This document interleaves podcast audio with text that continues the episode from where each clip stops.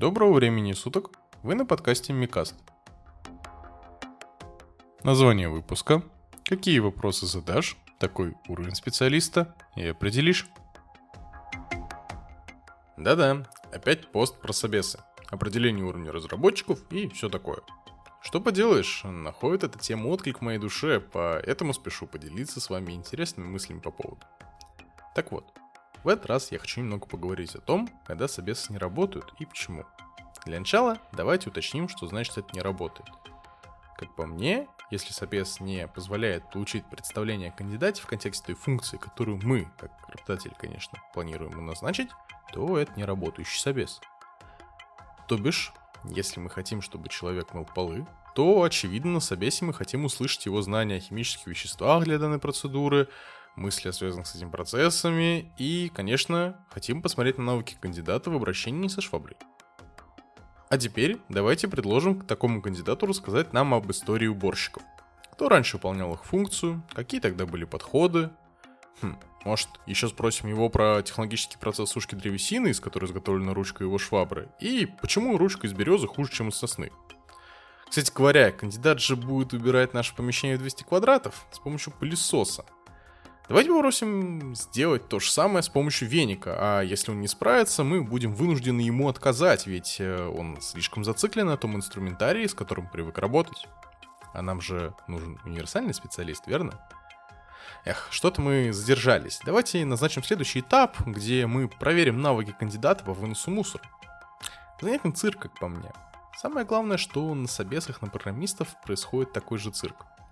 Спрашивают у фронтендеров, как запросы с сайта по проводкам бегают, дрочат в алгоритмы, а потом на работе просят красить кнопочки, спрашивают у сеньоров, какой приоритет у атрибутов CSS и так далее. Да, бывают прикольные вопросы, на которые нужно подумать, или в целом интервьюер спрашивает их не с целью оценить человека, а просто пообщаться. Но часто бывает так, что кандидатов спрашивают то, что никак не относится к их реальной работе, а потом производят оценку по этим вопросам.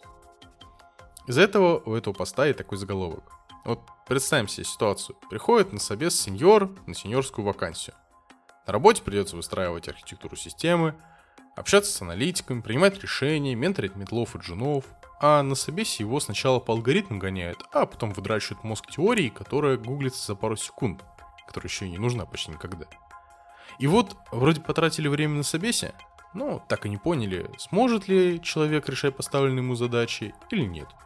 Ведь спрашивали про другое, так вот, в чем мораль-то? Для тех, кто собеседует, не душните ради бога. Общайтесь с будущим коллегой так же, как вы потом будете общаться в работе. Обсуждайте проблемы, которые надо будет решать. Обсуждайте опыт и ситуации, с которым сталкивался человек или рискует столкнуться с ними у вас.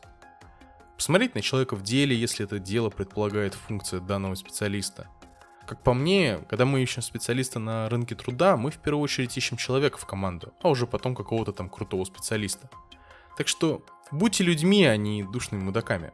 А для тех, кто собеседуется, поймите простую вещь. Собеседование — это неформальный процесс. Да, крупные компании пытаются его формализовать, но мое имхо — это невозможно. Если вас куда-то не взяли или еще круче обосрали, принимайте близко к сердцу. Конечно, нужно постараться выделить конструктив, но как-то переживать по поводу отказа не стоит. Не взяли здесь, возьмут в другом месте. В одном месте ваши скиллы бесполезны, а в другом бесценны. Да и не забывайте делать поправку на хренового интервьюера. Помните, люди ищут людей, а уже в последнюю очередь специалистов. Будьте приятны в общении с человеком, и вы найдете свою команду, которая захочет работать с вами так же, как и вы с ними. То же самое в целом касается и тех, кто ищет людей в свою команду. Впрочем, эти морали касаются любой сферы. Что ж, как всегда, благодарю всех, кто дослушал до этого момента. Подписывайтесь, ставьте лайки, а также заходите в телеграм-канал. Ну и, конечно, счастья вам!